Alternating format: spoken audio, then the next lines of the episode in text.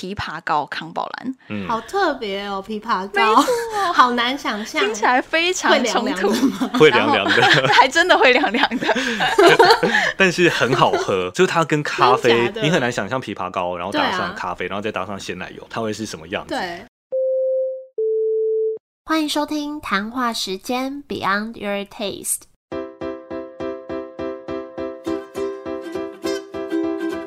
我是佩佩，谈话时间是我和 Irene 创立的美食平台，我们将会在这里挖掘美味餐点以外的小巧思与故事。好，我们在上一集有分享到，这个月的前三个礼拜，每个礼拜会请一组美食相关的 KOL 来分享推荐他们喜欢的店。那今天这集很荣幸可以请到 AD 咖啡的阿迪与木木来跟我们介绍五家咖啡初心者也会喜欢的店。那 AD 咖啡是一个分享交流咖啡的 YouTube 频道，当然也有 IG，而且 IG 的贴文每一篇都很用心的在分享各种跟咖啡有关的小知是。等一下可以听阿迪跟木木亲自介绍，那大家也可以边听这一集边去划他们的 IG。我跟 Irene 自己都是他们的粉丝，所以非常开心今天可以亲自听他们的分享。那我们就欢迎 AD 咖啡的阿迪和木木。Hello，大家好，我是 AD 可费的阿迪。好，我是木木。那这次很开心能够受邀到谈话时间来跟大家分享。那其实 AD 可费算是我们两个人因为兴趣使然而开立的一个频道。斜杠斜杠，主要在这个频道内容都是在分享一些关于精品咖啡的一些知识啊，然后或者是一些精品咖啡的文化。对，就一开始我其实是不喝咖啡的，嗯然后我就想说，怎么会有人喜欢咖啡这种黑黑臭臭的东西？然后，但因为阿迪非常非常喜欢咖啡，是所以那时候我就身为一个问题宝宝，直接把他问爆。他就想说，嗯，这些问题一定也很多人都会有，哦所以我们就开始拍影片，然后跟大家介绍。嗯那时候刚好就是 YouTube 算是蛮很多 YouTuber 正在发起的那个年代，那你们经营很久了、对对对，我们从二零一八年了，一七年底。年那时候，哇，就开始拍 YouTube 的影片，然后那个时候呢，就是想说，因为其实有蛮多入门的问题，例如说，可能你喝咖啡的时候的一些风味啊，然后或者是咖啡豆的产区、品种、处理法，这些其实是蛮常在入门的时候会碰到的问题。那我们就把这些问题整理成一支一支的影片，嗯对啊，像我刚开始在喝咖啡的时候，光是连菜单我都看不懂。就拿铁是什么也不确定，我一开始也是。对啊，然后例如说像是在喝嗯单品咖啡的时候，对上面真的是有二十个字在介绍那支咖啡、欸。对，因为现在喝精品咖啡的人喜欢喝单品嘛，那单品咖啡很常就是会从国家，然后产地、庄园、处理法，甚至到品种，甚至到批次都会写下来。那这些东西其实对于一般人进去咖啡厅里面，可能会觉得有点陌生。所以就是一开始，呃，阿迪比较像专家，然后木木像初学者，然后你们一起这样子学习，把这些学习的过程记录下来，这样子。对对对，然后后来因为呃我自己的呃学习背景就是我是化学系毕业的，嗯，然后所以反而是后来我这边就开始会看一些什么咖啡研究的 paper 啊，我们就开始越走越偏。对 对，越来越专业哎、。那你们会想要开店吗？就是感觉你们对咖啡这么有兴趣哎，的话，阿迪阿迪，以前曾经想过，但是在接触越来越多咖啡厅老板之后，这个梦想就是深深的被埋藏在我的心里面，就这样子就好，就放着就好了。以前应该会有一些浪漫的幻想。因为你们那时候愚人节不是开一个玩笑吗？说要开咖啡店，然后我们超失望的、欸，想说准备好要采访你们的店了，可是没关系，今天就是用另外一个方式采访。但是如果你们以后真的开店，一定要讲。好，有有开店的话，我们可能会考虑在四月一号跟大家再说一次。可能连续骗三年之后，我们就会真的开店。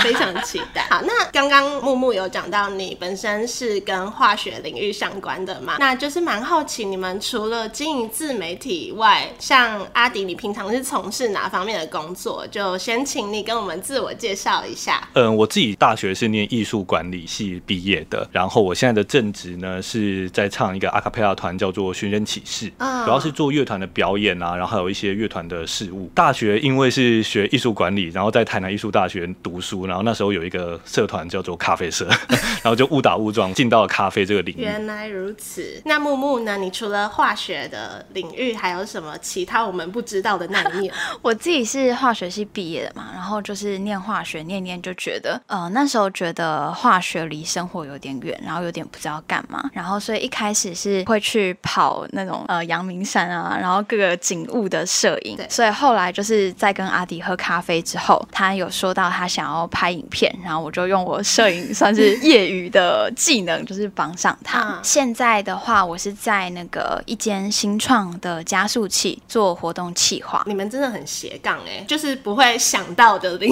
域。我觉得化学也蛮特别的，化学跟我超远的。我也觉得，在学化学的时候，除了课本上的东西，其实很难跟现实生活做连接。嗯反而是后来在接触咖啡的时候，例如说大家在冲咖啡，这其实就是萃取，对然后就是一个很化学的原理。但渐渐的，我才觉得化学好像真的是可以跟生活嗯有关联的。帮了很多忙。对，因为其实我自己也觉得，有时候小时候学的东西，长大之后好像冥冥之中都会做一个连结。嗯，对对对，我觉得成长的过程中，就是学到什么东西，它很有可能都会变成未来会用到的小技能。对，而且你们两个都很有艺术细胞，哎，就是要么摄影，要么艺术计划，难怪那个贴文排版做的很漂亮。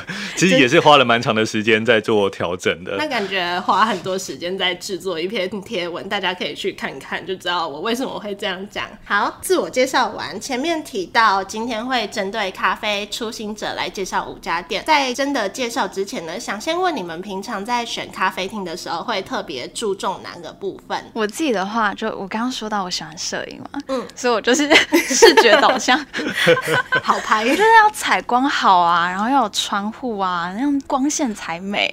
完美店的概念，嗯然后最好那个咖啡饮品啊，也要有一些渐层。啊，对对对对，然后就是我自己刚刚也说到，就是一开始不是那么喜欢喝咖啡对，所以我现在在选咖啡厅的时候，也还是会蛮去看说他们有没有一些特调，啊例如说有些店可能是做水蜜桃的，或者是做苹果的特调。因为特调有很多种口味，你有没有喝喝过什么特别的口味是你会愿意不止喝一次，会一直去买的？我觉得我自己对特调蛮注重，就是多层次的平衡。嗯一开始当然就是哦，只要有甜，然后有味道，就觉得哎，就是这个喝起来跟普通的不一样。但是越喝越多之后，就不小心越走越偏，就开始会想要就是哦，例如说水蜜桃，它就不能只有水蜜桃，它可能香气就要补一点香草啊，哦然后或者是它 body 就是水蜜桃是比较清香型的嘛，嗯所以那它如果补一点，例如说柑橘或者是荔枝，嗯那说不定也会蛮搭的。对然后那这样整个就是喝起来，你就会觉得整体会更好喝。好像在吃甜点的感觉。我觉得饮品、甜点感觉他们有一些逻辑，或者是在研发都是有一点可以互相配合的。然后像什么风味适合什么风味，就可以比较平衡对，甜点超重要。那阿迪呢？像我的话呢，就是因为我一开始接触咖啡的时候，就是从手冲咖啡开始那。我通常挑选咖啡厅的时候，会先看说，呃，那间店的手冲咖啡的品相多不多？因为如果那间店的品相很多的话，那就表示，呃，那应该是蛮多人会点的。就有些店它可能，呃，手冲咖啡的品相可能就一两种，那就表示可能它那间店，呃，不是以单品咖啡为导向，嗯嗯所以我就会去看看说，呃，这间店的豆单啊，然后他们有没有很多元，像是以台湾的店家，很常就会出现像伊索比亚的豆子啊，或者是出现巴拿马，然后出现哥伦比亚、哥斯达黎加这些地方的豆子，那我就去看看说，它有没有每一种产区都有一两只这样子。那针对咖啡初心者，你们觉得对于筛选咖啡厅有没有什么标准？我觉得这点就要先看说你会比较喜欢手冲咖啡啊，还是喜欢喝有加奶的，可能拿铁或卡布，或者说你比较喜欢特调咖啡。嗯先看自己喜欢喝哪一种，然后再去看每一间店它咖啡厅它可能主打的品相会不一样。就是还是可能要先发掘自己比较喜欢哪一类对的对对对东西，然后再去往下去搜寻。一开始就是可以先尝试的心态去试试看。那我们就开始今天的重点，第一个就是想先问阿迪跟木木，你们第一间推荐给咖啡初心者的店是哪家？我们第一间的话会推荐留白计划，然后它是在台中，在那个绿园道旁边。我超想去那家的，非常的推荐，因为它这间店呃，除了咖啡以外，它有台湾的茶，二楼是咖啡厅，三楼是选物店，然后四楼是那个展览。嗯，那它这一整层楼都有非常多可以逛的地方。对啊，然后我觉得最特别的是，大家如果是初行者，他可能会想说，哎，我还不知道我要不要喝手冲，或者是我对手冲其实也还没什么概念，还没决定要不要购买这些器材。对，可是器材每次一买起来就很多啊，就是你要开始冲咖啡，你就要买滤杯，就要买下壶，有一大堆东西要买。但是其实也蛮少地方可以去试用这些，试着冲煮看看。嗯，然后在留白计划，它二楼就有一个空间，对，是可以让你自己冲煮，就是可以体验。对，你可以在那边现场体验手冲咖啡，然后会有店员呃在旁边协助你冲煮一杯咖啡，然后你之后自己冲完就把那杯，对对对，好喝不好喝都是一种体验。这样，就除了那个手冲咖啡以外，他们现场有布丁啊，然后提拉米苏，那这些东西的话，我觉得它整间店呈现的就是给喜欢喝咖啡的人也可以去，然后或者是你喜欢像我们这样喜欢吃一点买一点甜点，或者吃一些其他的东西的人也可以去。然后在那个地方一楼的话，就是有茶馆的体验，他们那边会有台湾茶的冲泡，跟手冲咖啡有点像，你可以在里面去体验泡茶的过程，你会挑选可能会有兴趣的茶种，然后店员就会给你完整的泡茶器具，所以就会蛮适合初心者去试看看的。这整栋楼已经有点像艺术馆的那个感觉了。我觉得那边那一带，就现在也是大家的那个目标地。对，我们那时候在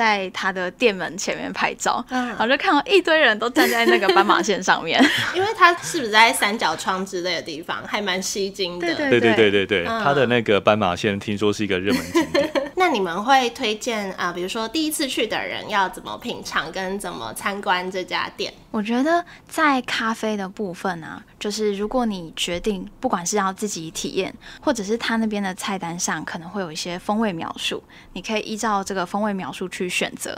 但是在喝到的时候啊，我觉得只要去感受自己喜欢或不喜欢就好了。或者是你如果有机会是一群人一起去，那就可以比较着喝喝看。嗯，但是不用强求说一定要把风味都喝出来，因为一开始一定会比较难。嗯，我觉得在喝咖啡这边，可能很多人都已经很有经验了，所以难免一开始要入门的人，他就会很有压力。对，就好像哦，别人都喝得很懂，然后只有我不懂，然后好像我很 low。但我觉得真的可以放轻松。没有，这个时候喝不出来，你就跟着点头就对了。旁边人说：“哦，这个咖啡好像有那个水果的调性啊。”有人说很顺口，这样。对，没错。怎么分享平常的心得也是一个学问哎，那些词汇。听说就是我们的那个杯测师朋友，他就会去吃各种不同的真实的水果啊，或者是真实的那个坚果类，就是透过不断的去品尝不同的味道，然后和记忆，然后再去套用到咖啡身上。我记得我们之前有一个咖啡师朋友，他有跟我们分享说，他有吃过各种不同苹果，对，就可能那个富士苹果啊，全年不是有像那个苹果就有各种不同品牌，然后不同地方的苹果嘛，然后他就一口气买了所有的苹果，然后回来一个一个试吃，然后他就发现哦，苹果也有分很多种苹果，风味描述上就更精准。真的哎，每个东西都是这样，酒啊茶好像都是差不多的概念。我刚刚想到一个，有个粉砖，然后它好像叫做十秒钟 （ten second class）。他的粉砖上就会分享他手绘的同一个，例如说凤梨，但是不同的品种，然后他就会把就是一些特色也都分享出来。一开始不知道有哪些品种的话，去看它的粉砖也很有趣。好，等一下去看，你说十秒钟，对对，十秒钟教室。哦，好。那这家店的话，你们还有没有其他可以推荐大家可以尝试看看的品相？我们第一次去的时候啊，就是知道它是手冲的特色店，但因为那个点餐的。时候是我负责，嗯，所以我就还是点了拿铁和特调的美式。呃，特调是那个玫瑰荔枝美式咖啡，基底是美式，然后加上那个荔枝的果酱，然后上面有放上玫瑰。玫瑰是花瓣，不是果酱糖浆。荔枝主要就是在风味，然后在 body 的部分，然后玫瑰主要是在香气。然后它在那边的拿铁可以选择你想要的豆子，还有不同的豆子可以搭配。我觉得这个真的很有趣，就像调酒一样，调酒就会把很多不同的风味综合起来。所以每次只要在咖啡厅看到它是复合选，就是复合配方的特调的时候，我都会特别有兴趣。那第二家你们会推荐哪一间？第二间呢，要推荐的是在中立的暖空咖啡。那暖空咖啡它离中立火车站非常的近，嗯，然后我觉得也是一个如果你去中立玩可以去走走的一个地方。最大的特色就是它是一间咖啡加挂包的店，真的很特别。他们是合的吗？你们自己去品尝的话，我觉得都合 都合。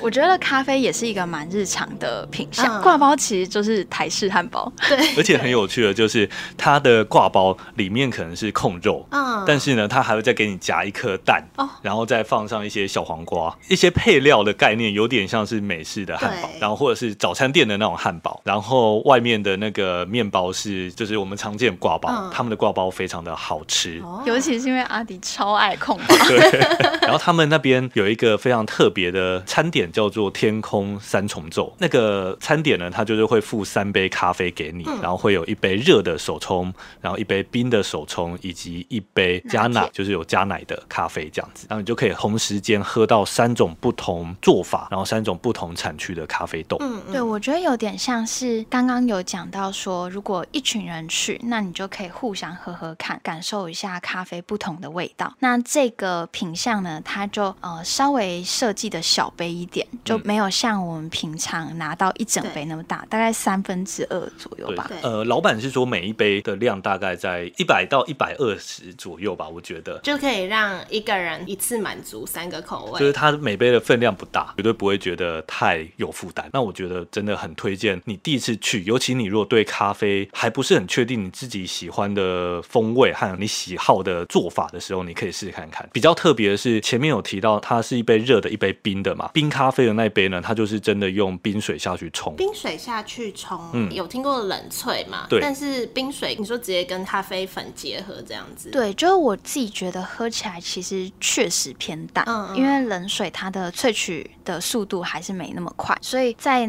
一个 set 的这个搭配上，热的那一杯就会是浓郁的、饱满的，冰的这一杯就是再加上冰水冲煮这样的手法，它就会让它更清爽，然后更像果汁。然后另外会推荐这间店的一个原因是，他们这边的呃拿。铁类的意式咖啡都是用 S O E 去做出杯，S O E 的意思呢，就是用单品的咖啡豆去萃取浓缩。变成单品的 espresso，那这种做法在现在一些比较新的咖啡厅中会蛮常见到的。那这个跟我们传统的拿铁会有什么不一样呢？最主要就是差别在于说，用 S O E 的做法，你会更能够喝到豆子本身的原味。而且我觉得大家在挑选配方的时候，最想做的事情就是让这杯拿铁很顺口。然后让每个人都很喜欢。嗯那在制作 S O E，他的思维就会不一样。他可能想的是，我要怎么满足这些咖啡爱好者们？对，没错，就是他们，他们就会变成说，去强调那个产区的风味，强调咖啡豆本身的原味。然后喝起来的话，可能会没有像说用配方豆口感那么厚实或者浓郁，但是它可能喝起来会很像是在喝果汁牛奶。对。然后我觉得，虽然它呈现了一些很专业的品相，但是它也是一个。很亲切的小店，它整间店就是白白的，那个 logo 是一个暖黄色，就是你路过，你就会不自觉的想要走进去，蛮明亮的这样。而且它有一个外带的窗口，他们的价格也是非常的外带店的价格，所以你可能一杯拿铁，我有点忘记拿铁的价钱，但我印象中非常的便宜，就是一百元以内绝对有找。对，嗯嗯嗯。我记得那时候我们有点一个特调，然后连特调都只要九十五块。对对对。我有特别去查，因为我也没听过，然后。然后有大概看长怎样，就确实真的蛮吸睛的，很明亮。然后我蛮喜欢黄白色的配色。嗯，我觉得整体的感觉就是一个小清新的咖啡厅。然后又卖挂包，非常特别。对对对对，没错。不过如果大家不敢吃控肉的话，也不用担心，它的挂包还有鸡腿跟烧肉口味。哦，这很像汉堡哎。对，真的是汉堡。好，那下一家你们会跟我们推荐哪一家店？第三间店呢，要跟大家推荐的是在高雄的 Ranger。首先，如果你是喜欢猫猫的朋友们，那你绝对要去这间店，因为它里面有 有一只可爱的猫咪，哦，两只可爱的猫咪。这个一定不是爱猫的。我我就还好。然后它的风格呢是呈现一个复古的日式风格，就是它整间店是老屋的样态，然后去放了非常多的呃复古元素。像我记得他们的那个吧台前面的窗户，就是是那种有铁窗花的样式。对对对对，一进到店里面呢，各位听众朋友可以想象一下，就是你进到店里面，然后老板他拿给你的不是一份菜单，而是一个他的店内规则，就是你要先同意这个规则才可以坐下来。还有什么规则？超过二十条规则吧，就是 太多了吧？就是例如说不可以打扰到其他客人啊，然后不可以有太大的声音啊，然后他们有一些点餐的流程，然后你必须要先确定好你真的喜欢这些东西，然后还有对于猫猫的一些呃规范礼貌，对，你要尊重猫咪，不可以随便摸它们，你都确认你可以同意这些规则之后，那个店家才会再拿他们的菜单给你。好有原则的一家店。对，那之所以会推荐这间店呢，是因为我们那时候在他那边喝到了一杯非常好喝的，一样是特调咖啡，我觉得就请木木来分享一下好。好，这杯特调长相就很特别，它叫做秋翠绿葡萄冰美式，所以在杯子上面它就直接串了两颗绿绿的脆脆的葡萄。哦，对嗯嗯，就有点像调酒，我们会看到有些调酒杯上面会插一根橄榄，哦，对对对，会有插橄榄那一类的东西，那它就插了两个那个绿葡萄。对，然后在喝那杯咖啡的时候，它本身也带有一些葡萄的风味。嗯，那。在喝咖啡之外，你就也可以再品尝到这个葡萄，再去搭咖啡。我觉得这个组合也蛮特别的。嗯，我发现木木很喜欢喝这种冰美式类的特调，因为你一开始说特调，我以为你会比较喜欢像那种呃拿铁，但是不同风味的那种。哦，我懂。但我发现你推的都是这种黑咖啡加水果类的特调。哦，我觉得这个可以也跟听众们分享一下。我自己在挑特调的时候，嗯，第一个我觉得糖浆太。太 easy 了，嗯，就是展现不出技术。但 但我没有要 diss 其他，就是用糖浆去做特调的店家。就是我们喜欢的特调，就包含我也是，就是咖啡特调本身。呃，除了特调整体喝起来要好喝以外，很重要是那个咖啡的挑选，是像是这杯绿葡萄冰美式，它挑选的咖啡，某种程度上来说，它黑咖啡就要带一点点的葡萄调性，嗯嗯，然后或者是可以跟葡萄搭得上的咖啡调性，那你就不能够用一个可能比较偏。木质调或者喝起来会很苦涩的这样子的咖啡去搭上这个绿葡萄，那整个喝起来的话，它就会可能就会很分离，所以其实还蛮考验店家的调饮功力。然后我们就会很喜欢这个调性的特调咖啡。然后我也可以再分享一下，呃，为什么比较少喝加奶的特调？一来是。牛奶其实不是那么百搭的元素，对，它单纯搭咖啡会很合。可是，例如说牛奶是绝对不能加含酸类的物质，哦，对，它就会有一些像呕吐的东西给你看。然后在呃口感上面，像美式它也可以做 shake。然后或者是加冰块，然后也有一些是用菌子机去做，或者是它是用气泡水，它就会变化出很多不一样的口感。嗯，但因为牛奶是一个蛮有特色的食材，所以基本上加上牛奶之后的特调。大致上的口感就是牛奶的那个口感，会感觉即使不同糖浆，但好像喝到最后都会有一点像，对对对，甜甜的咖啡。所以我自己的话，就在挑特调，还是会优先选择水果类的。原来如此。那关于这家店，你们还有没有什么其他可以分享的部分？有，就除了特调以外呢，它的拿铁也是非常的好喝。我们现在讲的拿铁是真的拿铁，不是 有加过那个糖浆的拿铁。但是它的拿铁是。超好看的拿铁，因为这间店呢，他们也拿过了非常多台湾的咖啡比赛的冠军啊，或是前几名的奖项，所以他们拉花技术非常的厉害。整个牛奶和咖啡的搭配上面，我们也觉得是一个喝起来甜感很足够。那个甜感不是因为加糖或者加其他的东西，是呃，就是牛奶在加热过程中也会产生一些甜度，在那个牛奶和咖啡融合的那个味道上面，是让喝起来非常顺，会喝完之后觉得很舒服的一杯咖啡这样子。那有没有其他你们推荐可以尝试看看的东西？嗯。就是这间店呢，你如果点它的单品咖啡的话，它还会再配一个琥珀糖给你。琥珀糖是什么？琥珀糖它是一个日式的甜点，然后它是寒天，然后加上糖之后，做慢速的风干，嗯所以它会有一个薄薄脆脆的外皮，看起来会非常晶莹剔透。有些会做染色，所以它可能就会有一些天空的颜色啊，或者一些宝石的颜色。呃，对，然后那时候阿迪看到的时候也是满脸疑惑，想说这是一颗石头嘛，能吃吗？然后我就超开心，我第一次看到琥珀糖就是在这间店。哦我觉得琥珀糖特别的是，它虽然是糖，但是它不会很甜。吃起来会有一点点糖的甜感，但是它不是那种非常的死腻的那种甜，所以它搭配咖啡之后，就会觉得，哎、它好像帮咖啡提了一点味。嗯对，而且很多做琥珀糖，第一个他们日本的糖每一个都有一些自己的风味，然后他们也会利用糖去煮嗯一些不管是水果或者是其他的元素，然后再搭配含甜，再去制作成琥珀糖。好特别哦，我第一次听到这个东西，好想试试看哦。嗯，我们也是只有在这间店吃到过。大推，我超喜欢日式的甜点。好，那第四家你们会跟我们推荐哪一间？第四间呢是在台北的市香咖啡，室是室内的室，嗯香气的香，然后它是在那个台北医学大学附近。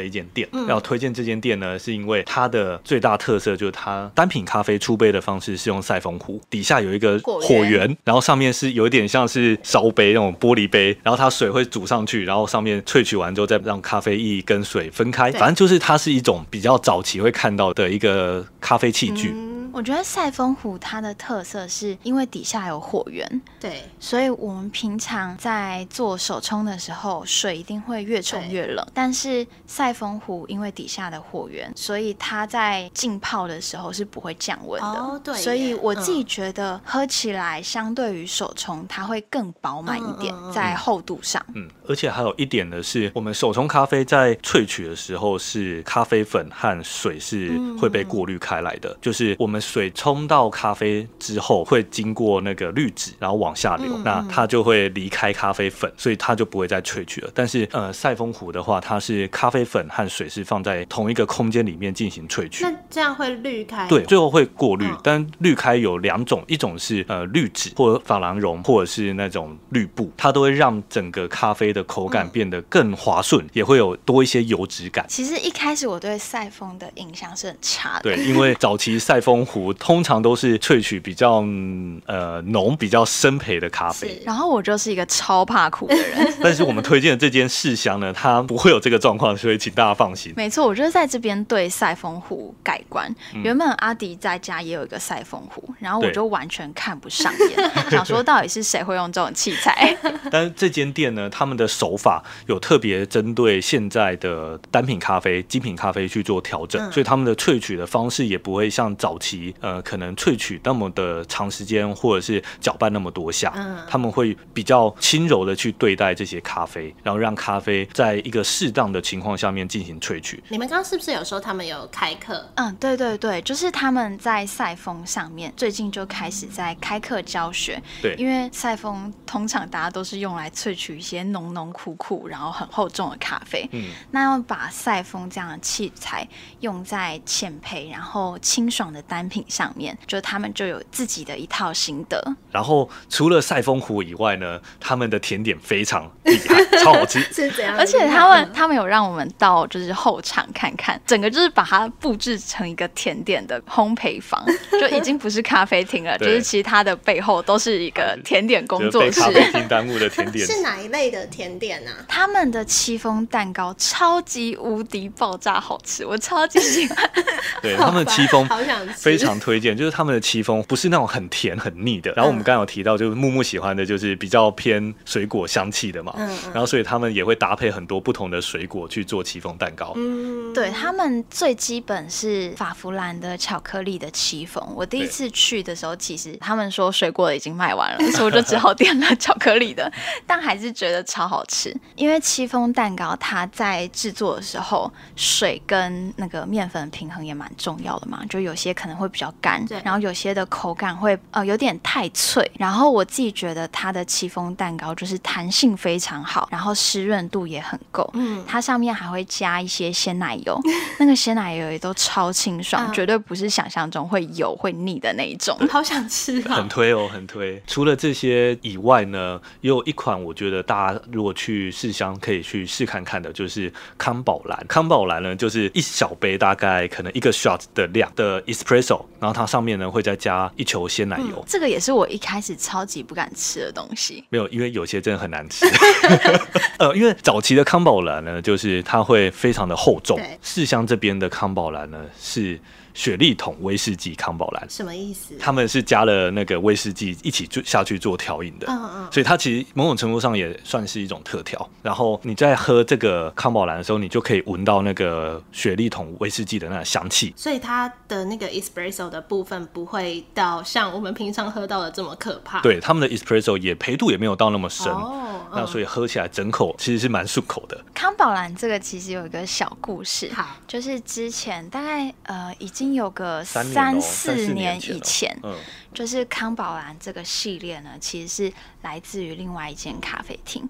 那那个老板现在有在经营其他的店家了，嗯，但是那个时候因为呃是以康宝蓝为特色，然后叫做一席，意思就是说他的咖啡厅里面只有一个位置坐一个人，他那时候就是以康宝蓝为特色，是。每次他都会呈现出一些不同口味的康宝蓝给大家。那在他要结束营业的那个时候，他就想说康宝蓝之路不能断，对，这个必须薪火相传，所以就有很多店家去接了不同口味的威士忌，呃，你现在太想，他现在太想喝威士忌，没有，是接了不同口味的康宝蓝。然后所以就是如果对康宝蓝这种饮品有兴趣的朋友们，在试香可以喝到之外，我们也超级超级喜欢呃另外一家咖啡厅叫做某咖啡，他们的是枇杷膏康宝蓝，嗯，好特别哦，枇杷膏，好难想象，听起来非常会凉，凉的吗？会凉凉的，还真的会凉凉的。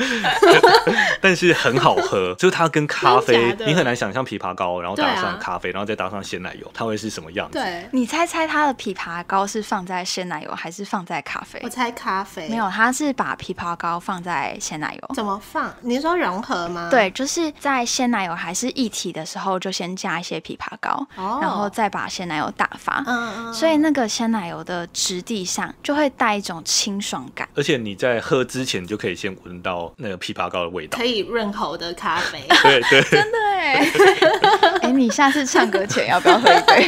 现点现做耶，会不会来不及？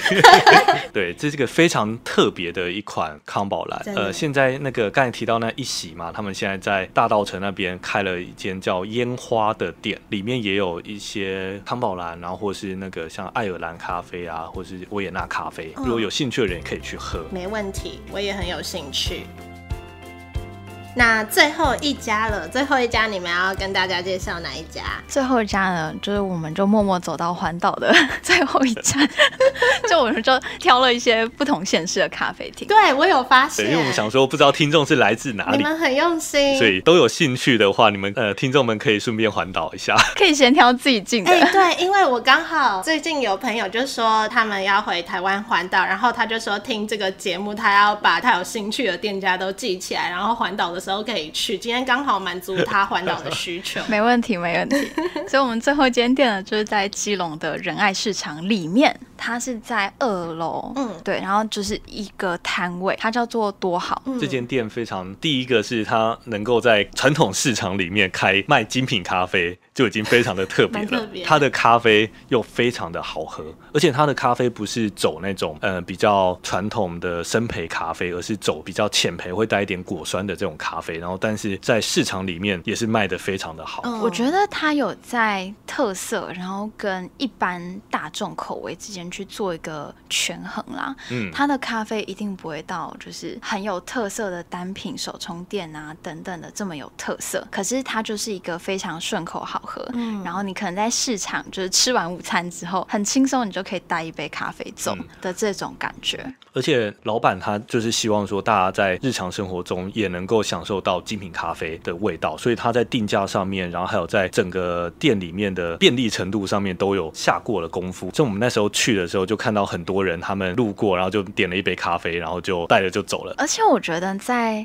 那边很有那种邻里，啊，对对怎么说，对对对，就是大家互相关心，然后老板跟客人其实是朋友的那种对对对感觉。呃，大家可以去市场，可能买个肉、买个菜之后，顺便带一杯咖啡。真的蛮特别的，就是在市场里面。嗯，既然说到了这些咖啡好喝，那我们要推荐一下它里边，我们那时候喝到它的浅焙拿铁非常好喝。大家说到浅焙拿铁，就是一来是果汁感，可是通常大家也都会说浅焙拿铁的 body 会不好，嗯然后可能会跟，因为毕竟浅焙的豆子带了蛮多的酸感，它可能会跟牛奶有点冲突。蛮多店家都有在做浅焙拿铁，可是不是每一家都会、嗯呃让初行者那么容易入口。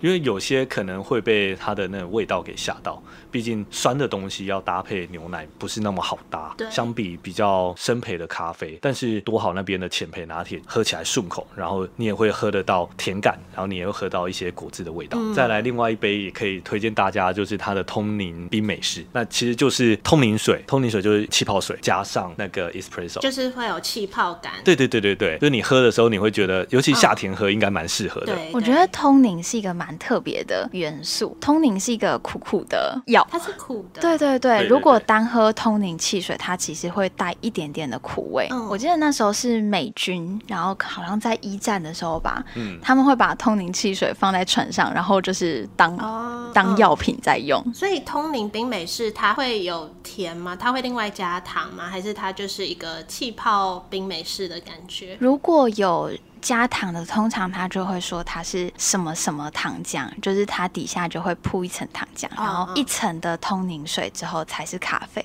就它就会看起来有三层。但是在多好这边，它就是单纯通宁水加咖啡。嗯所以我觉得这就是通宁水最神奇的地方。对通宁理论上带苦味，然后好像搭上咖啡就不会太好喝。可是不知道为什么，在搭上 espresso 之后，通灵的苦味通常会不见，然后会变成一些微微的酸感，然后也去帮咖啡提味。嗯，就像是提味的概念，就像加了一点点盐的那种感觉，会让咖啡的层次更好。你有去研究他们的化学式吗？就是什么苦加苦会怎样之类的吗？这太难了，这可能还要牵扯到一些生物的部分。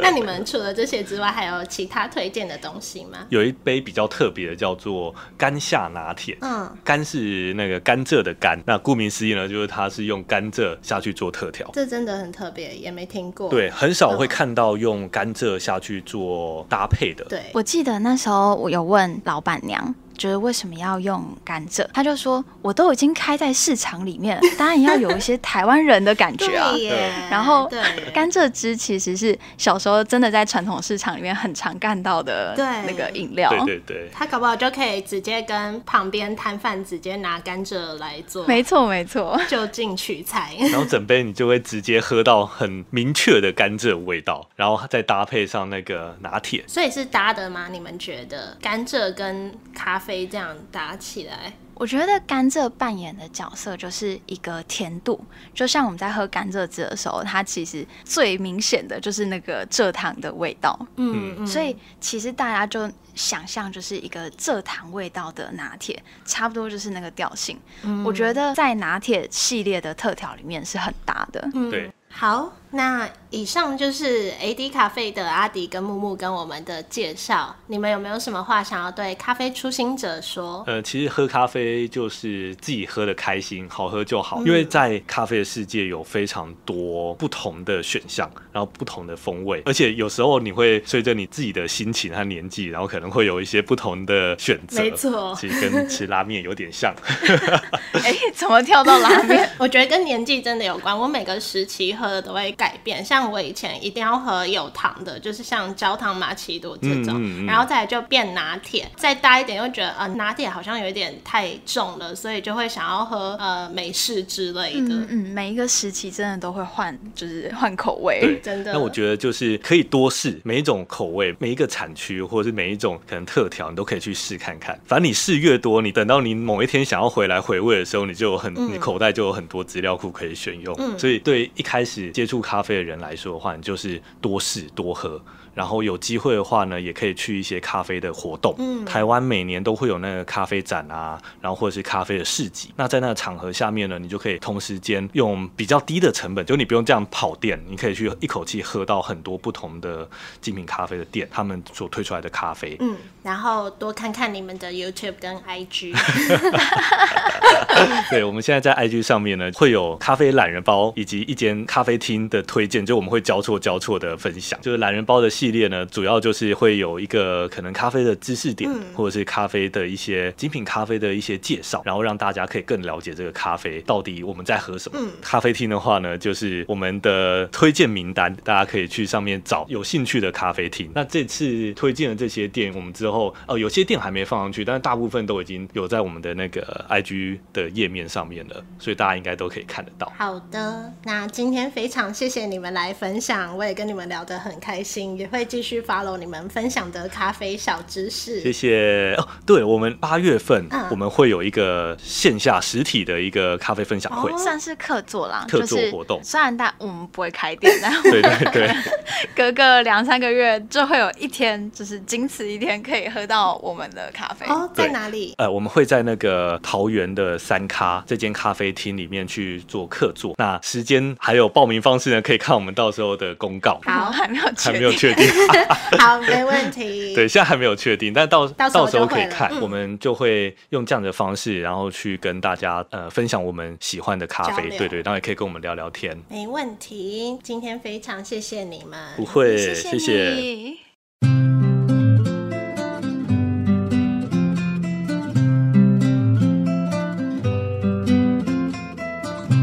常谢谢阿迪跟木木精彩的分享。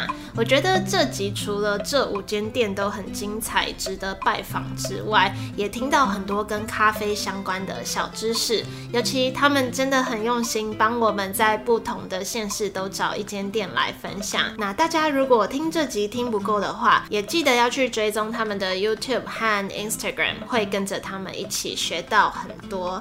那最后阿迪突然提到拉面，我也觉得有点好笑，算是无意间帮我为下一集。铺梗，所以没错，下一集我们会请到一位专门介绍拉面的布洛克来跟我们分享五间适合夏天吃的拉面。如果你也喜欢拉面的话，也记得要回来收听节目。那如果你喜欢这集，也欢迎多多帮我们分享出去，给更多人知道。可以带朋友去喝喝看这些咖啡店，并且在现实动态 tag 谈话时间和 AD 咖啡，让我们也可以看到你的心得跟分享。那如果可以的话，也希望你们可以在 Apple Podcast 上面帮我们打新评分留言。那今天就分享到这里，谢谢你的收听，我们就下周再见喽，拜拜。